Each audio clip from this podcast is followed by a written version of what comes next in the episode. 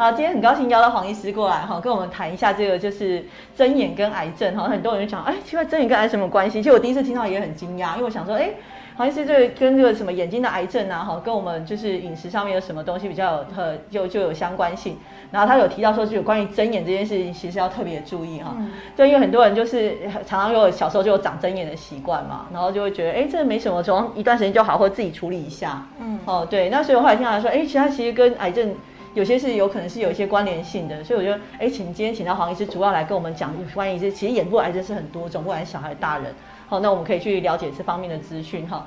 那所以待会就是会主要会请秦小黄医师来跟我们提到这边。那同学朋友，各位那个什么志工朋友啊，或是一些癌友，或是一些对健康讯息有兴趣、兴呃有兴趣的朋友，欢迎就是也可以在那边留言呐哈，就是看看说你们有什么相关的一些想要了解的东西。改天如果是我们有机会再请到黄医师的时候，也可以就这个部分来跟大家分享。因为其实眼睛的部分哈，跟其他的一些呃我们知道的一些医学相关的知识，其实是。是蛮不一样的哈，它是一个独立一个专科，所以这个部分的话，就是呃很多人对这个了解其实很有限，像我自己了解很有限，所以我很希望多了解这方面这样子。嗯，谢谢谢谢大家的邀请。好，那我们先来看一下，好，好，那通呃通常我们看到长针眼的时候，就有点像这种情况，有些人长在上面或下面嘛哈，就是其实这个部位是不是没有一定啊？就是。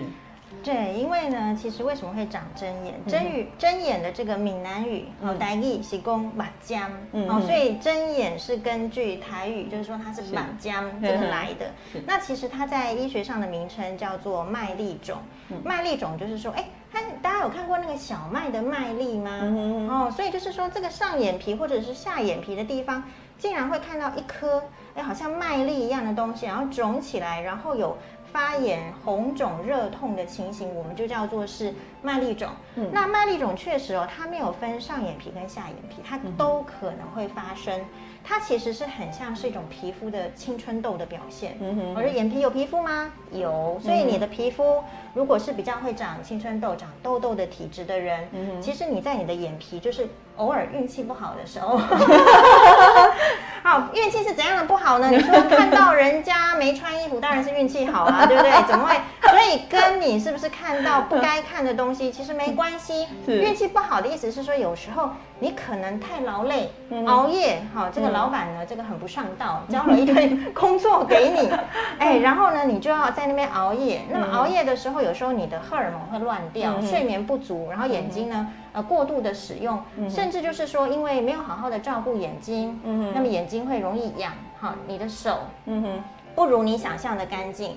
正常的皮肤上面一定都有一些，诶，菌落，正常就会有细菌在上面。所以，如果你比如说因为不注意，或是说你自己是因为眼睛痒，然后去揉这个眼皮的时候。其实你也有可能把这个细菌哦，就揉揉到了这个我们说麦粒肿长的地方，什么地方呢？也就是皮脂腺的那些开端。是，好，就是我们身上啊，皮肤哦是干的话会很困扰，那太油也是困扰。是，所以你如果是油性的肤质，你可能也会比较有睁眼的困扰的理由，是因为嗯。睁眼麦粒肿它的定义其实就是皮脂腺阻塞了，嗯，而且不止阻塞哦。阻塞它周围的细菌呢，在那边发炎，造成一种发炎的反应，所以其实睁眼会慢慢的发炎的意思就是会红肿热痛，所以它会肿起来。那你小的话，你就是看到好像我们刚刚的投影片看到，好像会会一小颗，甚至呢，它如果发炎的时间久了，就会产生那个脓头在那里。嗯，好，那这个我们都叫做针眼。那针眼这个是外面，你一眼就可以看到了，所以这个叫做外麦粒。外外卖粒肿，嗯，但是也有在里面的，是，就是你会觉得眼皮奇怪，怎么今天好像比较肿？哈，我没喝水啊，可是眼皮比较肿，而且摸起来是有点痛，甚至手摸的时候会有一颗的感觉在里面。那压的时候其实有一点轻微的痛都跑出来，然后不理它，哦，更红、更肿、更痛。那这个就是内脉粒肿，它长在里面。但都是所谓的皮脂腺，就是眼眼睑板边缘的皮脂腺，比如说，哎，麦氏腺啦，或者是比较外面的哈，这个蔡氏腺或是末氏腺这种类皮脂腺的阻塞，然后再加上细菌感染造成的，我们就称之为是针眼。是是是是，那我想请问一下，刚才题外话说，因为其实这是呃呃这眼睛这边的这个皮脂腺嘛哈，那你刚才也说到荷尔蒙也有可能会影响到，然后如果那像说我们说脸上青春痘也是皮脂腺堵塞嘛哈，对，那脸上皮脂腺有时候会是跟说哎呃雄性的激素有关嘛哈，会影响到，那是不是麦粒肿会不会也因为雄性激素的关系也是会有比较有可能会发生呢？也是有可能会，所以是不是男生的话比女生更多呢？更有可能这种可能性。不过其实因为哈它不是单一就是造成这个因素，哪一些因素？我们刚刚说，哎，你可能是体质的关系，那体质就包括你这个荷尔蒙，你可能雄性激素比较多，是，或者是你本身就是属于油性的肤质，你皮脂腺就容易阻塞，是。啊，或者是因为你的生活习惯，是，你的生活习惯，你可能就是，哎，喜欢吃那个姜母鸭的，那个别人的体质是姜母鸭都很好，可是你的体质是姜母鸭就会很燥热的，皮脂腺就很容易塞住的，是，那也很容易长针眼，是是是是是是。嗯，来，我们再看一下哈。那以前呃，我们看到这个睁眼症状哈，就是大家可能都有过这样子。那我们以前那时候为什么那个我们那些阿妈或什么时候，就是老人家会跟你说，你就这样拉一拉哦，往旁边拉一拉，然后过几天就会好。那你那时候也不太相信哦，可是你拉拉好像，哎，怎么就真的好？是是这有什么原理？所以其实这边有一个要很区分的，就是说睁眼，就是说的。麦粒肿学名是医学学名是麦粒肿，跟另外一种也是属于眼睑哈，这个眼周的那种比较是肉芽组织，是慢性长期发炎的组织，那个叫做腺粒肿。这两个肿呢是不一样的，一个是急性会红肿热痛，通常跟细菌有关系的。这一大类的，大概你在那边烧香拜佛，在那边拜拜拜，可能真的是跟你前辈子然后做多少好事，也许比较容易好吧，但不见得，因为通常有细菌在那边，其实蛮不友善的。你又可能自己的免疫力不好的时候，不见得能够靠自己的力量去打败这个麦粒肿。那腺粒肿它因为是长期慢性的发炎，嗯，长期慢性的发炎呢，久了就是有机会啦，它有机会会慢慢的哦，靠自己的免疫力，有可能有一些白血球过去嘛，吃一吃，也许会缩小一点点，嗯，但是也有可能就是反复哦，它又变大，那这个就是这两个不同形态的特征。是，那如果说是麦粒肿，也就是我们说的针眼，嗯，它变大的话，它长，它这个发炎最终一定是导致脓嘛，嗯嗯嗯。就是这种发炎的产产物啊，残余物。那所以这个脓，你说大大到什么程度，就要看说你自己这个针眼，它有没有给它一个出口啊，有没有出路？如果有的话，其实脓就会慢慢出来。哦啊，但是如也有那种就是包的都很好的，那这个肿的这个麦粒肿，这个针眼就没办法自己出来，可是又很大颗，嗯，很大颗的问题就是说。哎，除了很很丑之外，大家觉得你是不是卫生不良？大家并不会有同情心，大家第一个想说你是不是卫生不良，不会想到说你有多操劳，对对对，然后吃了多少巧克力，吃了多少这个姜母鸭，大家第一个想的是你怎么卫生不良？是是。所以其实很大颗的针眼长在那里的时候，病人来就医。其实内心是就想要赶快好，那赶快好确实哦。如果是那种就是说超过一个礼拜甚至两个礼拜哦，甚至一个月两个月的针眼已经发炎红肿热痛过了，可是他自己都没有一个出头出口的地方出来的话，确实就要好好的找眼科医生。哎，然后就要去好好的消毒，因为我们刚刚说了，你你你自己的手一定都带有一些细菌，是是。是，所以不要在家里哈自己去挤这个针眼，是是，而是。要就是说要打一个麻醉针，好好的轻轻的化开，把里面的脓通通掏干净。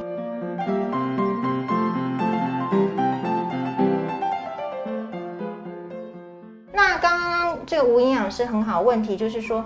那那我就是现在疫情啊，我看医生可能会有一些疑虑啊，不方便哦。这个针眼好像也不是什么致命的事情，那我有没有可能自自己在那边掰一掰，掰到好？其实民俗上治疗针眼真的有很多也很有趣的那个观点，给大家看一下。好，比如说要热敷，好。那这个热敷呢，其实也是正确的，但是很多人会问说，什么时候要热敷，什么时候要冰敷？基本上哈，我们一开始的病灶没有很大的时候，就是可能只有一颗，还没有很大，有初初期的红肿热痛的时候，这时候你的温热敷是很有效的。嗯啊，我们强调一下，眼皮周遭的皮肤非常的薄，嗯所以完全不适合激烈。嗯，所以。其实你那个热敷的动作就是要增加血液的循环，是。好，这样子的话，它有可能就自己会被我们的这个免疫系统就治疗好这个针眼，这个是有可能，这也是热敷的主要的原理。是，但如果说啊，那个真的是已经很大颗、很肿的时候，你再去热敷，有可能这个肿，或者是说它已经看起来有一点。什么叫做肿大？就是它扩散出去。如果有这个状况，蜂窝性组织炎的状况，你在热敷的话，有可能会更红、更肿、更痛。比如说整个眼睛更肿到打不开啦。是是是。好，所以我们这边可以区别一下，就是为什么他们那些。阿上，嗯，阿妈说的话，我们也不要把它全部驳掉。但是他这样子拉的意思，就是想要增加血液循环。哦。那如果以黄医师的立场，就会觉得说，我们眼周的皮肤就是很很脆弱，比较薄，嗯，它又咪咪啦。是。我俗要安那港义嘛，我不要产生皱纹，我可能觉得比较好，因为温热敷就可以做这样子的处理。好，所以用干净的毛巾，哈，就是你洗澡水左右的温度。一次敷个五分钟，好或三分钟，一天敷个两三次，那你就可以达到你这个针眼初步的第一步的治疗。是，好，那你要鉴别诊断，就是说，如果真的很大颗，嗯。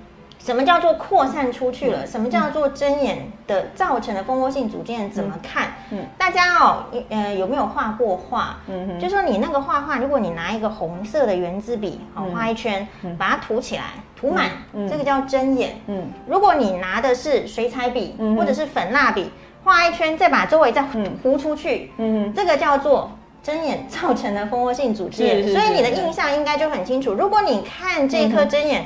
哎呀，就是一颗红红的，哎，这个界限还蛮清楚的，嗯，那就是表示它还没有扩散出去。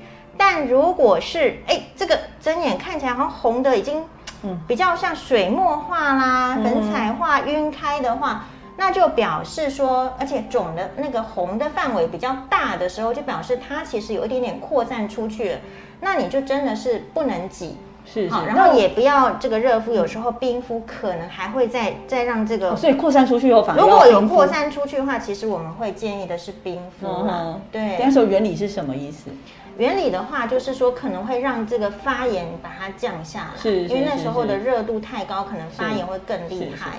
那就是说，像是我们有时候睁眼的时候，它会这样丢丢丢那种感觉的时候，那时候应该是算于什么阶段呢？诶，其实我倒是觉得说，可能就是比较中中后期啦，所以比较中后期。对对对，一开始可能只是在轻微的痛啊，甚至病人会觉得痒。嗯，好，然后到大颗一点的话，才会比较明显的，比如说会有一些压迫神经的反应啦，甚至很大颗的有那个眼皮都肿到没有办法撑开，那个瞳孔都被盖住，会影响视力的也是有。是，大家不要再撑了，不要等到那时候才来看哈。对，所以一两个礼拜就要来看。那我们我们其实是这样建议，就说你小病不医哦。就是成大病。是，其实割针眼哦，是眼科所有的手术里面最痛的啊！真的，大家看到大家听到说，那那个黄斑部病变要打针啊，听起来就很痛。不会啊，我们打完病人都说你打了吗？但问题是，如果是割针眼的话，你比如说你不要一开始治疗，你不要热敷，不要找眼科医师，不要涂药膏，你相信你阿妈，好，没关系。但是你一旦运气不好，它养的很大的时候，你终究要找眼科医师打麻醉针。是。打麻醉针的那一瞬间，其实就是最痛的，因为是因为这边皮肤比较薄，神经比较多嘛。对，而且就是说哈，这个麻药在打，打哪里都很痛。然眼皮，眼皮大家会更紧张，因为它就是很靠近眼。眼睛，你会担心你，你把你的这个，你躺在那个治疗台，你把你的眼睛、眼皮交给眼科医生的时候，其实你内心的不安比你能看到你的脚被注射。那种不安是更对，因为你就是弄眼睛的时候，他直接对着眼睛就比牙齿还可怕，就直接对着眼睛。对，所以其实我们的朋友也不要铁齿，就说没关系啊，我就先这样吧，先摆着啊，然后反正不行的话，我再去找眼科医师割针眼就好了。割针眼是一件非常就是呃酷刑的事情。我们有那个病人哦，是三铁的选手，是哇，他是男生，他很强壮，三铁，哇，每天在那边丢那个什么。反正我看他肌肉很大，是是是，哇，他来割针眼，那个躺在那个治疗台上哇哇叫，叫到一个不行。好，所以不要小看这个一开始你的病灶，你如果发现了，就不要迟疑，你最好就赶快找眼科医生，然后你就治疗。其实，哎，一个礼拜通常啊，比较早治疗的一个礼拜也就好了，你后续都没有后顾之忧，也不要去挨刀挨针的。一开始的治疗好像就是我们早期去的话，医生可以给一些抗生素，什么眼药水就可以处理，不一定就是用隔针眼的嘛，对不对？对，就是要看你那个病灶，因为呢，如果确定是针眼，哈，因为现在很多的情形是你自己上网看，然后你觉得是针眼，是然后你就跑去，也许是药局啦，或者是你的亲戚，然后就随便拿的药水或药膏。是，其实哈，如果针眼真的是、呃长在眼皮上，大家可以想一下，药水的效果一定比较不好。是是是，因为药水是点在眼球的表面，可是是。我们睁眼今天讨论的部分，事实上是眼皮的问题。是。所以眼皮的问题，用药膏的效果会比较好。嗯，对，然后还有涂抹方式啊，比如说，嗯呃，我们刚刚在一开始讲讲这个针眼呢它有你说有分长得比较前面的是针眼表面的针眼，跟长在比较里面、比较靠眼睑板、比较靠近后面、靠近眼球这方面这边的这个针眼。那如果你涂药膏，其实也嗯很技、也很有技巧。有人说。哎呀，我去看这个眼科医生，哦，看啦，拿药膏回来都没有好。嗯啊，其实有时候是因为我们也许当下没有没有 sense 到说需要知道怎么用这个药膏。是假设是一个针眼，它如果只长在表面，你当然涂表面也许能够成功。是。但是如果是比较深层，是。啊，或者说你这一颗你也也许看到的是头，可是后面其实一大坨是在后面是，你涂只涂表面是是不会有很好的效果。对那我们就会建议就是里面也要涂。是那所以病人如果是长在上眼皮嗯内侧的针眼的话，嗯你需要使用药膏，你到底要怎么去翻眼皮对，去这是困去难的涂嗯涂呢？涂这个药膏其实不需要，啊，也很困难。嗯哼，那事实上，你就是好像做鬼脸一样，哎，黄医生来做鬼脸。好，这个我会，我经常在门诊给大家做鬼脸，就是眼科 那万圣节快到，应该是那个眼科医生的。福利就是我都带给病人 做鬼脸我就说，嘿，你就把这个药膏涂在这个凹槽里面，嗯你拿的是眼药膏，所以嗯不要怕点到眼睛里面。嗯啊，这个要注意哦，有些阿公阿妈会点错，嗯会把香港脚的药点到眼睛里面。步骤先确定你拿的是眼药膏，是是是。然后做鬼脸，然后对着镜子啊，嗯好，然后呢，你不一定要靠别人，现在我们很多是单身贵族，是是是。然后也有很多是独居老人。我说我们都要学习怎么样靠自己，是是是，就拿一个镜子，对。然后呢就做鬼脸，然后把药膏呢就像挤牙膏一样挤在这个凹槽里面。挤完之后闭上眼睛，嗯。好，其实不用挤太多，因为嗯。眼睛的这个眼窝的地方啊，其实就这么一点大而已。是是是，一点大的意思就是你挤多了，嗯。它也是跑出来，所以不要有压力，你就自己挤挤看，嗯。好，就挤在这个凹槽，闭上眼睛，嗯。然后就去睡觉。如果是早晚，我们通常药膏的处置方式嗯就是会请病人早晚涂。早上要涂的话，最好是在出门前使用嗯交通工具前一个小时，嗯啊因为使用药膏确实眼睛会看起来是比较雾雾的。对，好像看不太清楚，因为我晚上要点过那个干眼症的药膏的时候，也是会，因为那时候就我试试看这样，然后就会发现晚上会起来上厕所，觉得不是很清楚。对，因为药膏的本质就是它比较勾。对哦那另外啦，如果说真的是我们预期它可能是已经很大颗，或者说它有扩散的迹象，其实针眼为什么叫大家不要去挤它，是因为。呃，如果你挤它，嗯。其实是有可能把这个病、这个这个这些脓啊、这些杂杂物啊，嗯往这个眼皮的深处挤。是是，是。那这个眼皮这眼窝哈，大家只有看到眼睛，可是眼窝的后面其实很容易，就是说，哎是，会如果蜂窝性组织炎跑到眼窝后面的话，嗯。其实会影响视力的。所以我们不需要冒这个风险，睁眼就是好好的是是是。呃，先热敷，或者是有一些情况是冰是敷是，然后呢，我们就涂药膏。那再加上。如果太厉害，或者说你可能没办法涂药膏的族群，那就真的是要吃口服抗生素。是。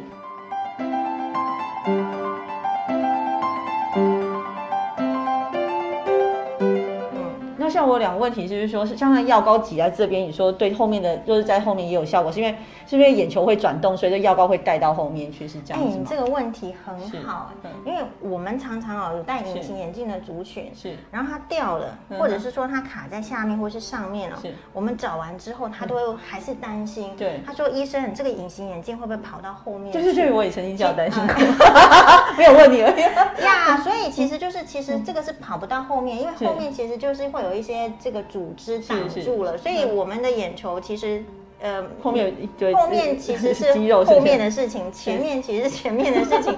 那你涂上药膏之后，它就在这个区域，确实你眼球转动，它就往上跑。是是，对，是是是。然后第二个问题是说，像我们眼窝后面应该有很多神经血管嘛，对不对？所以说刚才说，若是说眼睛蜂窝组组织炎，就是睁眼太久没有去处理，它是不是有可能这些细菌会跟着跑到脑这边，有可能会影响到这边的问题？对，因为眼科其实有一个比较危险的，就是这个黄金三角的地方。嗯好，所以如果你是这边这这边呢长，不管是疱疹，好，还是说你是这个麦粒肿，然后扩散出去变蜂窝性组织炎。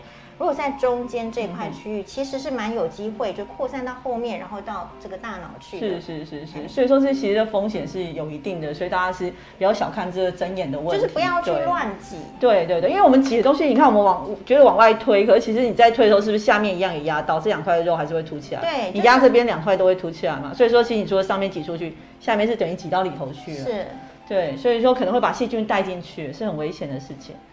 好，所以说我们虽然有一些缓解的方式哈，最好就是刚才黄医师有讲到，就是这时候你在有这样的情况的时候，最好是来看医生。然后还有就是你眼上的妆，还有这些眼睛眼镜，可能都要先暂时不要使用哈。然后就是呃，我们隐形眼镜使不使用哦，见仁见智。是是是。因为为什么隐形眼镜不使用的原因，就是你长针眼不使用的原因，是因为其实长针眼是眼皮的事情啊，关这个隐形眼镜所在地角膜什么事情呢？是。可是如果你需要点药药膏的话，是。就是还是会影响到你的隐形眼镜，所以如果你是常戴型的隐形眼镜，我们就不建议你有针眼要治疗的时候你还使用隐形眼镜。嗯，不过如果你因为他是担心说这个药膏会影响隐形眼镜的一些呃沉淀呐，哦不清楚，哦影响到它，所以如果你是。哎，日抛的话，其实你想要戴你也可以，还是可以戴，因为不会影响隐形眼镜。可是就是你手干净的话，其实也不影响眼睛，还是对。我们现在比较人性化，就是我们也尊重大家的工作的需求。对对，有时候有些工作，但是你就要知道说，也许你如果你是这个类型的，你可能没有办法那么密集的使用药膏，就是至少早晚两次都做不到的人，你也只好要吃抗。好像空姐之类的行业，好像在眼睛上的问题也是特别多，对不对？我也，我们不能针对空姐，对不对？因为我好像听说，有的空姐的空服员的这些行业，好像就是他们在。这服装规定上是接近，他不能呃，就是有这些明文或什么不能戴眼镜，要戴隐形眼镜，所以就是说睁眼的时候，他们可能就戴抛弃式，可能就会比较适合。哎，对对对，我们这边还是要给这个航空业的人加油，是是很辛苦，他们就觉得说都被白眼了，对对对，这时候我就不好再白眼他们。没有，我是想说帮他们，就是想到一个方法，因为我我们只看网络上，你说哎不能戴隐形眼镜，可是他的工作上有需求，那像黄医师刚才讲说常戴的可能不能，可他这时候改日抛的，他就可以。日抛的就丢掉了，你不担心影响？我们不是影响，怕影响角膜，是担心让你的隐形眼镜变直了，不能用。之后后续会影响到这些眼睛的问题。那像说，哎，有些人说热敷的时候，他就觉得，哎，他加马铃薯跟鸡蛋，你觉得这这这可以可行吗？这应该问你，你觉得可以吗？因为我觉得很好奇，为什么会有这样的讯息？要让马铃薯我觉得这个动作就是有一点，就是宣示说 大家都来注意我啦。对对。好，我这边有一个病灶，然后我需要鸡蛋，需要马铃薯。你看，我这工程做搞纲的，就好像说，如果我在那边背，就是说老公都应该注意我长针眼。好，如果我那边有大动作，好像大家不会来关心我。某种程度。是这样，但是其实就眼科医师立场，其实鸡蛋的表面有很多细菌，对对是是是是，对，所以所以大家我们是还建议就顶多是热毛巾，然后温度也不要太高，因为这边其实不需要这么高的温度哈，所以容易伤害到对。好，那所以一到两周就是大家决定自己要处理的话，一到两周内没有，还是要建议要看医生。那最好是，其实一有状况，我觉得小问题就看医生是小题大做是很重要的。我是觉得，嗯，不要等到一到两周，对，因为如果因为现在就医很方便，健保也蛮便宜的，是是，对，所以其实如果你长个两三天，你觉得都 hold 不下来，对，就不要再硬撑了，是是是是，对，应该是要尽快哈，对。那所以说，就是洗手是很重要的，对不对？好，再就是这样子。好。然后那个化妆品很重要哦。对，化妆品要来这边。就是说，其实有很很多，就是说你去现在不是流行接睫毛嘛？是是是是。啊，对。然后有接睫毛的族群，然后有时候那个胶其实也会塞住你的皮脂腺。是是。好，所以这一群如果有在就是说去接睫毛习惯的女性朋友，你常常眼睛反复的肿，或者是也是要考虑这个问题，就是因为你皮脂腺被塞住。然后还有化妆。化妆这件事情哦，像我今天也有画眼眼妆，是是，但是我用的是自己的化妆品，然后我卸妆也必须要卸得很干净。是，如果我常常是使用共用的化妆品的话，那个还是比较容易把细菌带到你的这个皮脂腺，那你就比较容易长针眼。是是是，其实用化妆品，之前好像有一些呃十三团体好像是说，哎。把用剩的化妆品可以捐给某些团体，让他们就是有些人需要化妆，可能他没有这么多东西使用。我那时候就在想说，若是说是是不是应该用紫外线消毒？对，因为我想说，若是是像您刚才说眼睛的部分有没有，或是一些像嘴唇的部分，这些比较接近黏膜的部分，这些化妆品其实难共用，可能会有一些对，会有一些疑虑，对，很是是是，所以要特别小心一下。好，那所以说，这总结来说，就是说刚才他有呃，有黄医师有讲到，就是。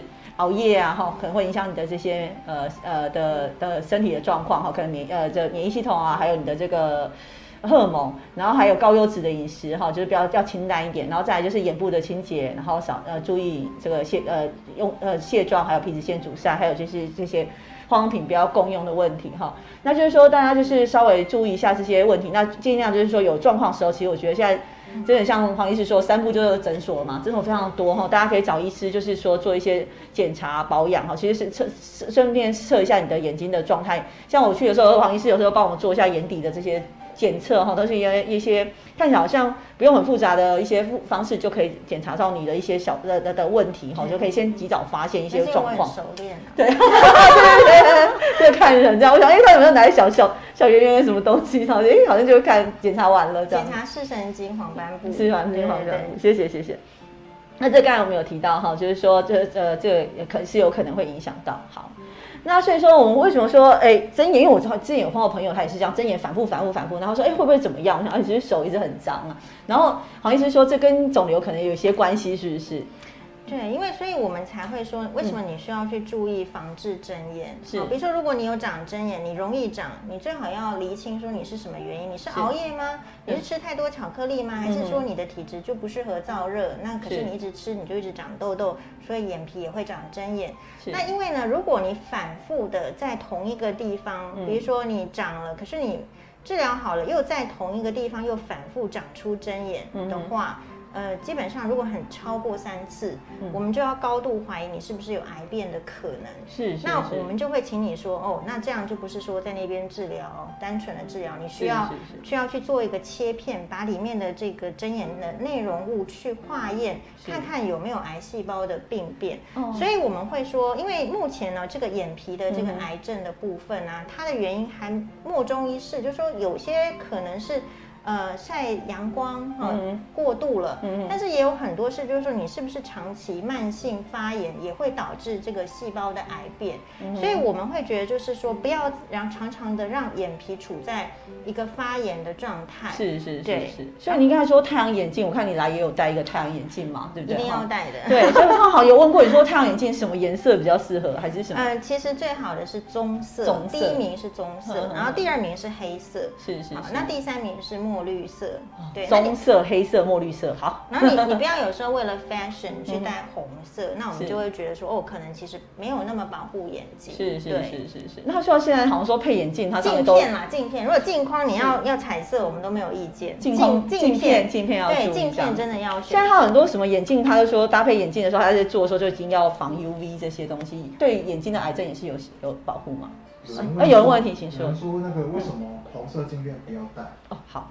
哦，其实你这个镜片的颜色啊，跟你滤镜滤，因为因为你的光，你的可见光还是有个光谱，然后它还是有分短波长跟长波长。是是是。对，那如果说是呃，比如说像我们比较害怕的紫外线啊，或者是蓝光，其实它是比较偏短波长的。嗯哼。好，那如果你是就是。黑色或者是棕色，你比较可以阻绝这些有害的光线。嗯哼，对。那其他颜色其实就是相对没有阻绝到你想要阻绝的。是是是是是，因为有些呃波长的光线是对眼睛是比较有伤害性的。对对。好，嗯刚刚要讲什么？忘记了。没关系。好，那这样这样子，所以说我们讲到说这个癌症啊，就说你这个眼癌，就说你你两三次，而且是有年纪的小朋友，其实蛮容易长癌。这个不是癌症啊，小朋友容易长的是针眼。可是小朋友长针眼大概不会那么需要担心，是，就是说他这个眼癌，也就是那个因为皮脂腺的癌症，皮脂腺长发炎啊细菌，这个是针眼。可是皮脂腺如果长癌症的话，一般来讲还是有它族群的好发族群，就是可能是比较中高年的，是，哦，所以其实很多妈妈也不要长长，不要看完今天的节目就说啊。我们家小孩长针眼哦，太担心癌症，这个也不需要，是，因为他还是有好发的族群。但反过来说，如果是家里的中高年的长辈，嗯哼，哎，怎么搞的，反复都在长针眼，然后甚至就说你看他，你就会觉得嫌弃他怎么搞的，睫毛掉了，然后表面就是这样烂烂的，这种就要很有警觉。嗯哼，哦，那当然就是如果你带到比较有经验的。眼科医生那边，他是靠有时候我们会戴上手套去摸，是可以摸出这个病灶的可能是好的还是坏的来做区分。比如说，有时候眼皮里面你说摸到一颗要紧张啊，也不一定哦。有时候摸起来就咕溜咕溜的，这种就大致还好。可是如果你摸到一个是硬硬的，而且表面不规则，偏偏你又不会痛，那你就要高度的警觉。是是。所以针眼有时候它其实红肿热痛，你看老天爷多公平啊！对，给你痛苦，可它不是坏东西。那可是呢，如果你是哎，嗯，一直产生，然后由小变大，但它总之。变大，然后摸起来又硬硬的，也不太动，那也不痛，不痛就会让你失去警觉心。这一种病灶，你就要很小心，有没有可能是癌症？那一定要赶快找医生做化验。是是是是。那像小朋友的癌症的话，大大大概是什么样的状况比较容易会有？小朋友的癌症哦，其实，在眼睛的话，可能还是 retinal blastoma，哦，就是神经母细胞瘤等等之类，或者是说它有一些先天其他的疾病，然后造成。另外还有就是说，可能要看，其实小朋友的眼癌没有那么多，嗯好，那所以就是靠大家早期发现、早期治疗。比如说，如果你看到你的小孩，因为我们都会觉得两三岁小孩蛮不可控的，嗯哦，就是让他吵啊、闹啊。哭啊，好像都很应该。但是如果你看到他看电视是要往前跑就去看，他看书呢好像都都眯眯眼。好，你觉得他看不太清楚的时候，或者是常常跌倒，或者是走路就是很容易偏一边的，是是是。那这个你还是都是要带眼科带到眼科医师检查，对。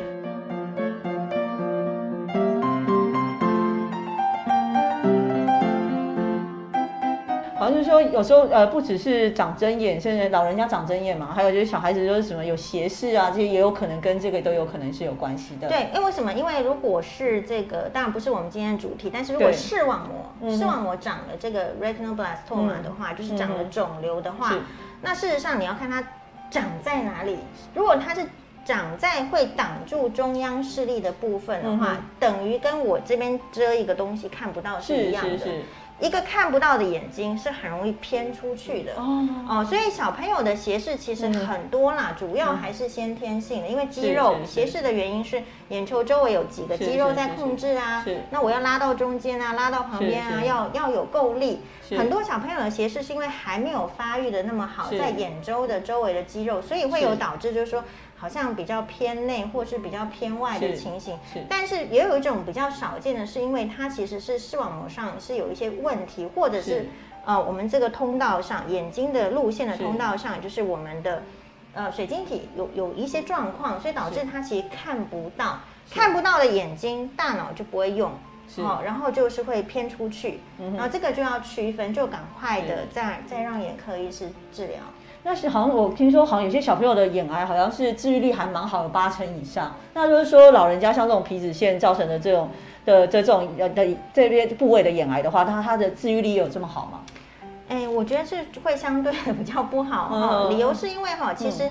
眼皮上的这种，比如说皮脂腺的癌症，好相关的这种眼睑板腺癌的话，它主要是靠切除，嗯哼，切除，然后而且要保留安全的距离，是，然后来避免说，哎，再复发。嗯哼，那所以呢，有时候如果你发现的比较晚的时候，病灶已经这么多，有时候都已经扩散。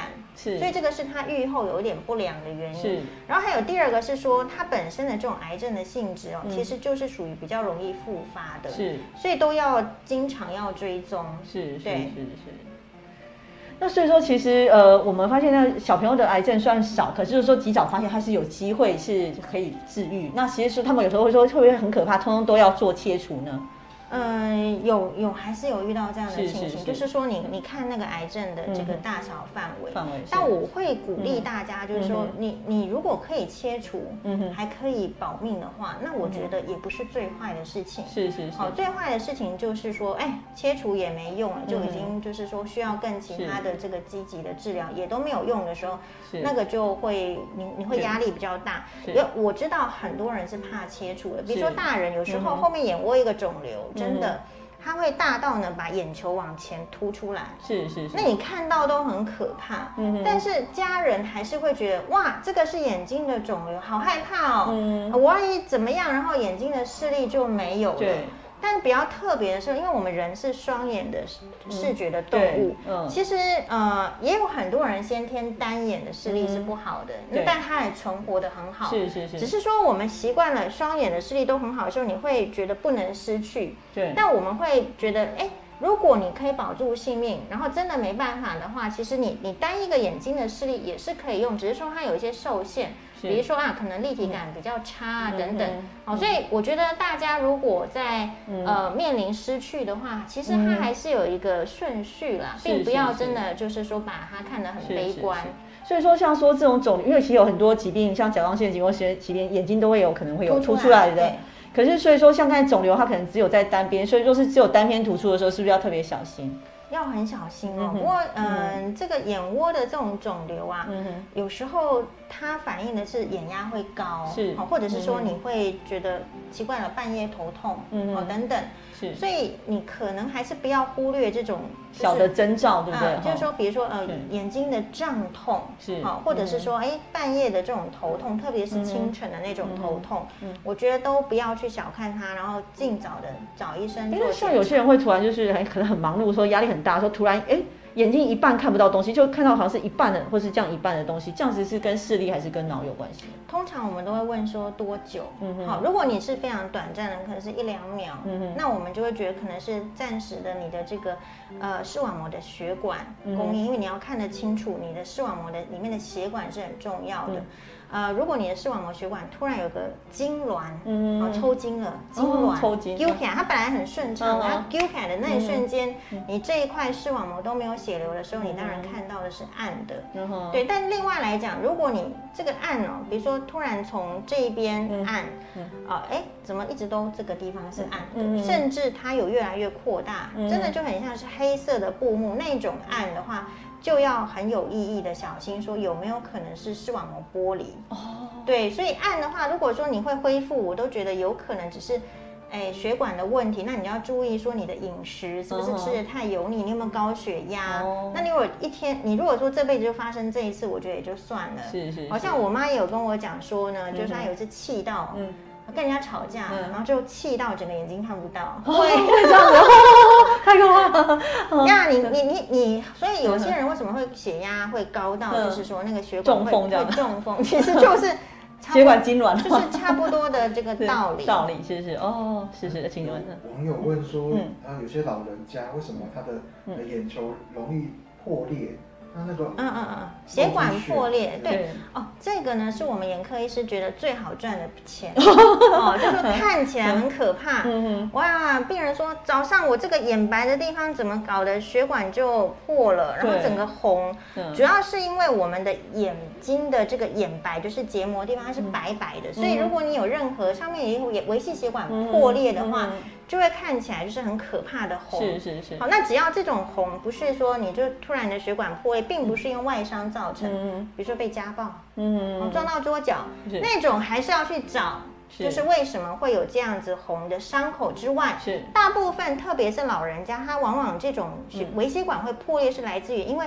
老人家的微血管其实比较脆弱了这容易破。嗯。那为什么破呢？哎，天气太冷太热，嗯突然一个冷热的变化，或者是你自己的血压嗯。一个变化，或者是说其实老人家很容易干眼症的。嗯，干眼症的时候，眼睛不知不觉，你睡觉中有没有可能痒？有没有去揉？嗯，甚至就是老人家还有常见的问题是便秘。嗯哼，因为老人家的牙齿不太好了，没有办法吃那么多高纤的食物，然后运动量也比较差了，大部分就躺在那儿不动。所以老人族群也很容易便秘。便秘的这些老人家去上厕所，嗯，有时候上完厕所出来。哎，他用力 要去解便，很用力，这种 血压的变化就会导致这个眼睛的微血管是破裂了，是是是，好就但是这种破裂哦不会影响视力，所以有时候像说突然提重物这样子也也可能会破裂，好，只是说那这样我们就会提醒大家，因为疫情不是说就医很方便，你如果是真的是看这样是没关系，哦，为什么？因为它不影响视力，那它顶多就是说，哎，有产生血泡嘛，嗯哼，它有可能在扩。扩大一下，那所以你有可能会觉得眼睛好像有异物感，点点的啊不舒服。那没关系啊，如果手边有这个人工泪，点一下滋润一下就好了。通常这样子的血管破裂，呃，老人家常见的问题，大概三四天至多一个礼拜，好，然后就就。就那个了啊，是是是，那会不会发炎呢？需不需要消炎什么？啊，完全不需要，不会，因为没有伤口，没有发炎，是是是，它有点像是比较是一个物理性的是是是是，那你会建议说，可以的话，还是来诊所让医师检查一下吗？就是你想要嗯。医生你就看，但我我看这些病人会很累，太多了，他把时间留给重要的，因为因为你要因为你要想哦，就是说如果这边撞个 O C，你要不要去看？是是是。如果你不确定，你当然是看医生。是是。好，那像像我的话，是因为我很确定，我就觉得说我可以观察。是是是。对，了解了解，对。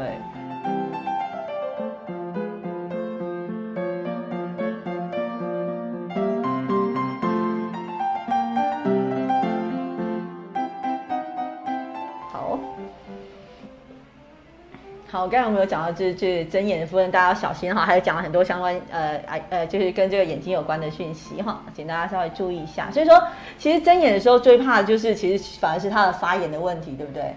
就是蜂，刚才医师讲的蜂窝性组织炎的问题，所以不是只是一直热敷热敷，到时候它可能会呃更加重它的发炎的状态。因为我们刚刚不是有讲一个线粒肿，是是，就是属于这种发炎过，然后长期慢性，慢性一直在发炎久了也是，就是你还是会摸到一颗。你总之就是，可是我们又说，如果你常常这个地方反复的发炎，其实也有就是癌变的可能。对，所以我们基本上还是会认为你早期的去做一些治疗，你比较不会有后来的担忧。所以。说像那线粒肿，其实如果可以的话，是手术把它拿掉会比较好嘛？要看它的大小，然后有没有影响你的生活。是是是，好好。所以说眼睛的癌症有好多种，对不对？所以其实我看这边是给大家看一下，它的种类其实是非常多。所以说，就是眼科医师其实都会跟肿瘤科医生会诊，有一些形态的眼皮啊、眼窝的肿瘤是直接眼眼科医师就把它这个切除。是，但是有一些。眼眼科有时候其实也会看到一些淋巴癌，是。好有有些人的淋巴癌并不是去看血液科来的，是。看眼科来的。比如说，哎，里面的这个结膜上就会出现那种淋巴癌的组织变化，是是是。那那个叫 salmon patch patch，对，就是很像鲑鱼粉的粉，那就是说你不正常，怎么突然出现一些鲑鱼粉，然后有点鳞状的这种感觉的话，那我们就会说哦。请你去血液肿瘤科，然后接受后续的治疗。是，所以说，当你发现你的眼睛有些奇呃奇怪的状态，其实我们在家没事的时候看一下自己的眼睛，然后说检查其他部分。你可以就是觉得可以来给医生看看。现在大家应该都不关心自己的眼睛，只关心手机吧？可手机看久，眼睛干涩的时候，就会想到眼科医师。对，就是大家发现眼状态的话，其实可以给眼科医师检查一下，因为其实他这个肿瘤眼科的肿肿瘤治疗也是一个团队嘛，哈。嗯。那只是说我们在门诊医疗的话，你可以先给他先先做一些鉴别诊断，然后你就可以知道说这时候你适合去哪边，就是说直接手术就可以处理，眼科医师就可以帮你处理。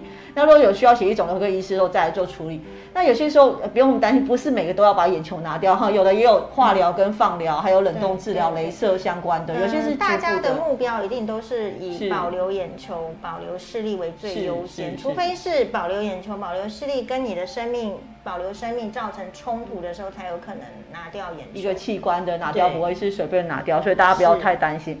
那就是说，因为它其实，在像是化疗的话，以前我们都以为是全身性的嘛哈，就是会影响很多身体上的变化，会觉得很害怕。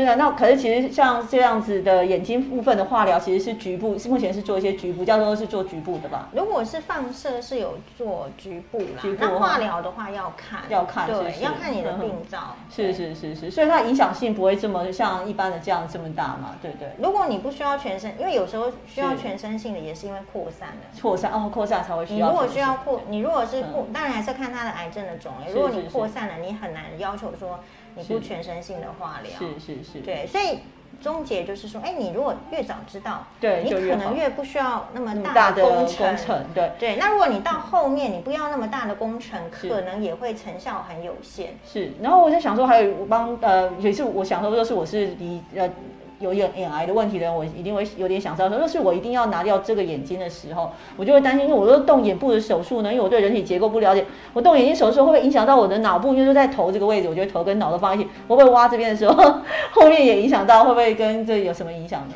对，哎，其实眼科呢有一个这个次专科叫做眼整形科。嗯是。那眼整形科就是我们的目标呢，其实就是让大家的眼睛、眼窝嗯看起来就像是没有动手术一样。是。好，所以比如说你说，哎，车祸骨折，这边眼睛整个凹下去了，嗯我们也要想办法垫起来。是。同样的，你觉得说因为生病了，嗯癌症发生了，这个眼球摘除了哈，嗯。其实我们也会做这个义眼。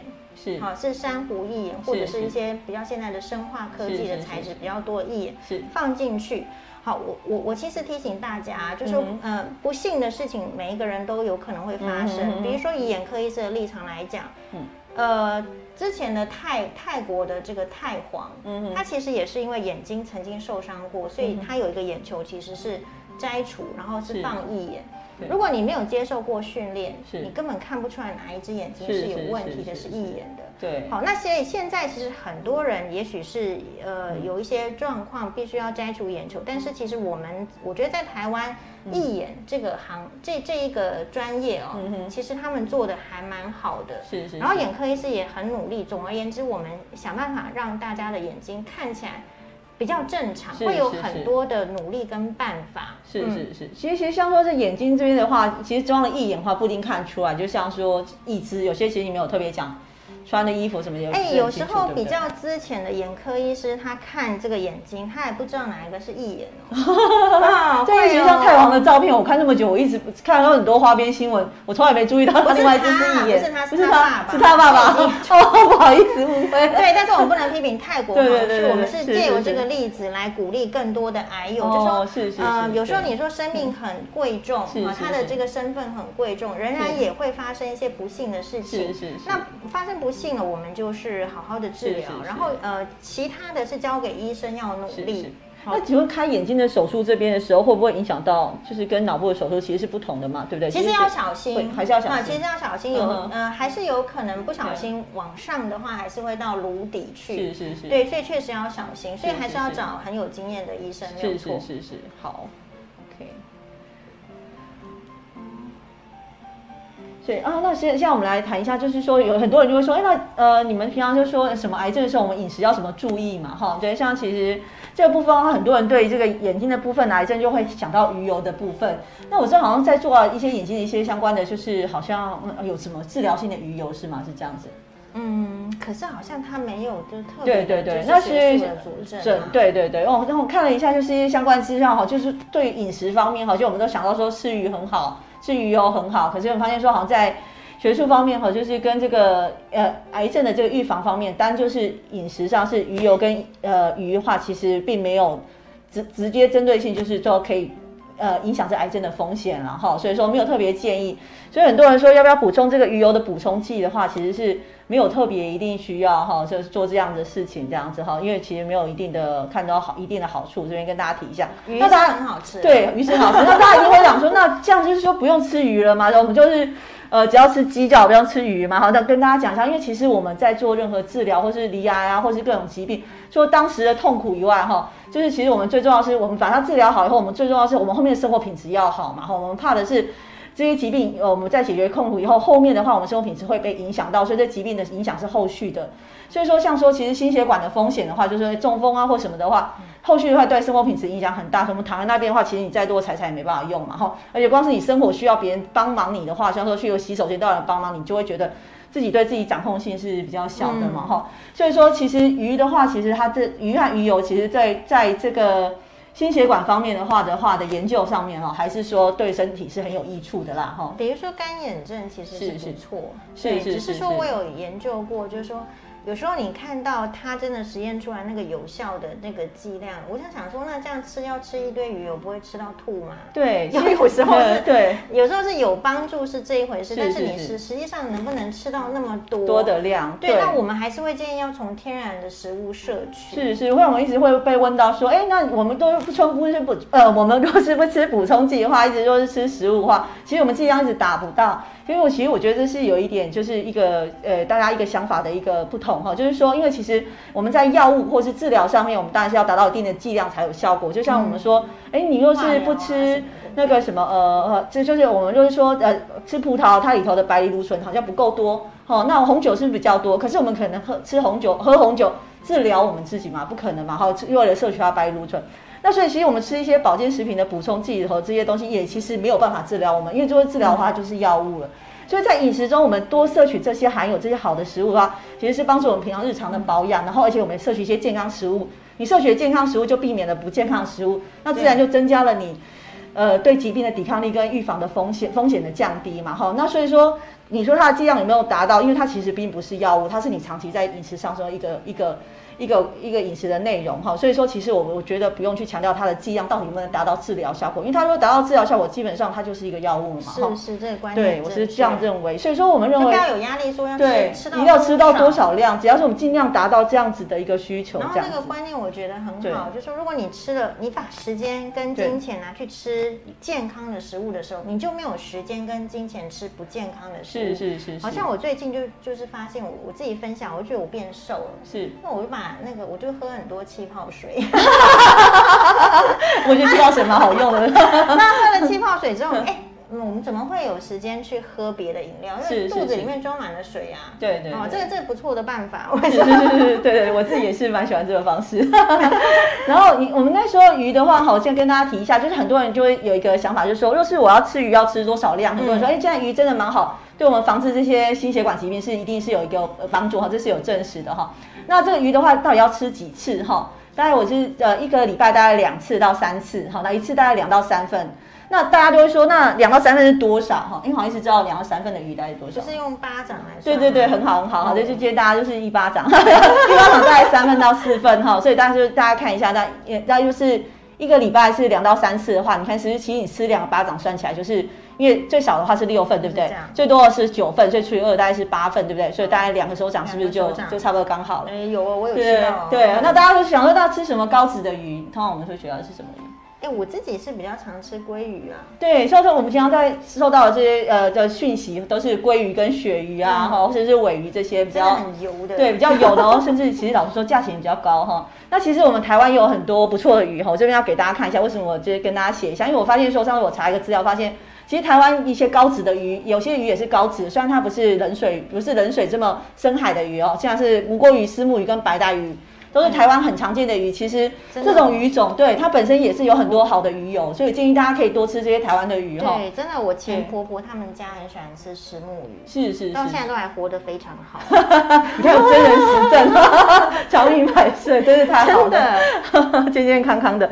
对，因为其实台湾丝木鱼是非常好吃的哈，而且其实哎油脂这对，而且这三个鱼其实，在台湾来说都不会很贵哈。那其实说大家除了说平常那个，因为其实有些人会跟我说他吃什么秋刀鱼跟青鱼，我跟他说哎，这可能比较便宜小只的鱼。他说可是这个鱼就是我用蒸煮的很超车哦。那那家里会一直有那个烤鱼对烤鱼的味道，然后他们有时候又不太愿意用烤这么这样子的方式比较高温，所以我就建议说到说是你可以用这种无锅鱼、丝木鱼跟白带鱼都可以用清蒸水煮的方式。或许说也也对于我们自己饮食习惯也蛮习惯的，这样子说老人家也比较能够接受。说哦，你都吃那些的这种哎，感觉很超色鱼，他也觉得不能接受这样。是对。那呃，等后面就是给大家提供啊，如果你三酸甘油脂高的话，鱼就是分量可以再上来这样。好，那我刚才跟大家讲到说，其实呃，癌症的风险哈，在生活方式哈，不只是饮食哈，其他方面一起配合的话，其实对整个癌症的风险，这是有实证是。降低是有益处的哈，这上面就给大家提供这个单张。那大家都是大家对今天的课程有兴趣的话，哈，可以帮我们就是诶留言按赞留言、按赞或分享，或是留言加一也可以哈，或是健康生活哈，就是是眼睛健康都可以。大家只要有留言的人呢，我们都可以都会把今天的讲义，就是几个饮食或是呃癌症要注意的重点哈，呃给大家哈，发讲义给大家。好，那下面就是一个健康饮食的话，大家会说那健康饮食是什么呢？黄医师，你觉得健康饮食是怎么样算是健康的饮食？就是听。无营养师的话，健康饮食 不是不是不是，我们我们现在就是其实不是单一的个人哈，这些都是资料大数据以后哈，那我去整理一下资料哈，对，其实这因为其实都是一个长期的研究调查哈，发现说其实蔬菜水果好就很简单，日常中蔬菜水果，然后再来是纤维跟谷物，那谷物的话，通常黄医师会觉得比较喜欢吃什么样的谷类？因为现在年纪大了，我现在不太吃白白饭。虽然说，我觉得东方人就是很喜欢吃白米饭。是。那我最近吃了，自己觉觉得比较健康的是藜麦。是是。因为它好像会增加嚼劲，然后其实排便会顺畅。是是是。对，所以我可能觉得藜麦是一个蛮好的。像你的藜麦都是放在哪边吃？放在生菜沙拉里头加里头吗？还是说？哦，no，也是呃，在白饭里面吃 白饭里头增增加，对不 对？其实我觉得这是蛮好的方式，就是因为白饭大家吃的比较习惯，小孩也习惯，不是把藜麦加进去。嗯，对，我我看藜麦的那个介绍，可能是比如说像美洲人比较比较习惯吃嘛，所以有时候我觉得改变，虽然它是健康，可是我们要改变习惯很难。对，然后所以我就把它弄在那个白饭里面。是是是，慢慢的做一个调整，这样子。对对对。其实台湾也有藜麦，台湾有台湾藜哈，台湾藜，然后跟呃国外的这这是秘鲁那边啊，就是南美洲的中南美洲那边的藜麦，其实是类似的呃东西，可是种品种上还是有一点差异啊，就因为它这样叫不一样，是台湾的藜麦，营养值营养值是一样的，而且也有很多好处。对，而且藜麦也可以把它发芽变成藜麦的芽菜，我看好像国内有做相关的研究，可以做这些相关的。饮食也是很不错的哈，就鼓励大家多吃台湾梨哦。但以前是我们台湾原住民在吃，所以其实花东那边大家去旅行的时候可以带一些。难怪原住民的身体比较好。是是是是。然后，等下哎，我是我是按到什么？好，然后再来就是说，呃，低升糖指数现在大家应该都蛮清楚了哈，就是说不要吃一下含糖含含要让血糖上来也很高的食物。那这边再来就是欧米伽三的多的食物，就就是刚才大家说的鱼嘛，对不对？好，那大家还有就是说，就植物性的，大家知道吗？上次我们眼眼睛眼科的时候，我们好像有讲到那个什么植物性的欧米伽三，你有想呃记得是？我我我忘记了，不好意思哦，我没有先给他打 pass，这样不对，给人家抽考。还有他刚才没考我，不然我眼科都打不出来。就是那个亚麻仁籽跟那个核桃，对不对？有没有印象？那上次我看一个奇亚籽也蛮多哈，大家可以试试看。小朋友应该会喜欢奇亚籽，你你有在吃奇亚籽吗？没有哦，加籽的话，它可以把它泡水，然后就是放在那个冰箱，第二天拿出来，然后加一点柠檬的话，其实很好喝。哎，它其实减重也有效果，植物子都蛮好用的。对，好，所以说其实健康饮食啊，增加体能啊，运动啊，都是这就是一个很好的降低这个死亡率跟呃，就是降低发病率的一个机会的一个方式哈。好，这是健康饮食。那再来就下面也是给大家提供健康饮食要注意什么哈，就是我们现在去反式脂肪。反正脂肪我们现在已经比较少在社群，因为其实国内已经禁用了嘛。禁用。对对对，只是说其实像说，哎，黄医师有时候会吃面包吗，或者蛋糕这些东西吗？嗯，还是会。对，我们吃的时候就是可能要减减少一点那种，就是一层一层叠起来这种的，或者是什么，像说什么拿破仑派啊，或者是起酥皮这种东西，应该这种比较油，应该比较少吃了哈。对，我基本上不太吃西式的食物啦。所以你吃的点心算是中式的这种，像说糕点这类的。我现在我现在很少吃点心哦，对对对，我吃的点心就是像凤梨酥。那 最近呃中秋节大家应该吃蛮多凤梨酥的，对，就是可能是类似台湾名产类的点心，点心类，对对，当当地特色的点心，对。哎，我最近去新竹，我觉得有个点心还不错，就是叫那种什么水润饼，哦，他做的就是你看有吃过，上次我看新竹的那个旅游网，看到他是用就是呃看水润就是面食，然后加水，然后再加上就是。就是那个什么肉桂粉去做很单纯的点心，那我觉得其实这种点心吃起来又可以当早餐，然后平常也可以配茶，反而就是少了这些油盐。就类似我跟朋友呃跟跟大家说说，其实呃我们若是呃血脂肪比较高，或者是说有一些呃就是担心说一些加工食品的话，或是说呃不想要减重的朋友，我建议说馒头、水润饼这些东西都会比呃你吃面包来的好，是这样觉得。然后肉面包的话，单纯一点的话就是吐司，可是就算吐司很单纯，它做的时候还是要油脂嘛。可是像这些东西，它其实是不需要的。对，吐司也很多种，有些吃起来也蛮口渴的。对对，其实你吃起来有点口渴，就可以感觉到说，其实跟你平常吃的东西是不太一样的。因为其实我们吃饭并不会口渴嘛，哦，对不对？所以我们吃面包会觉得口渴，是因为它盐。其实它里头也是有加盐分。其实我们就有面包在做的时候，其实我们要加盐嘛，甚至就算不加盐，我们要加小苏打嘛。那小苏打这些东西都有含有钠，其实都会让你的这个。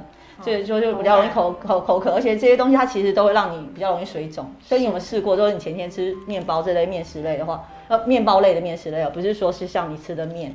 好，那你这些东西的话，你第二天你再量体重，其实是会稍微上来，可以试试看。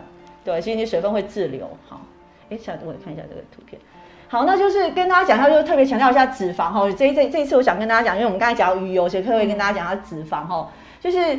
其实脂肪来源哈，其实蛮重要，跟我们健康饮食蛮重要的哈。就是像说，黄医师应该觉得说，什么样的脂肪比较不能吃？像什么样的油脂？我自己动物还是植物性的？呃，我觉得动物性油脂可能比较不好。是是是是是，对对对。其实像说，呃，动物性油脂吼，通常我们看到它通常就是比较固结的嘛，哈，像说是那个什么。或和我们说的黄油、奶油，或者是说这些，是你觉得越好吃的就越不好。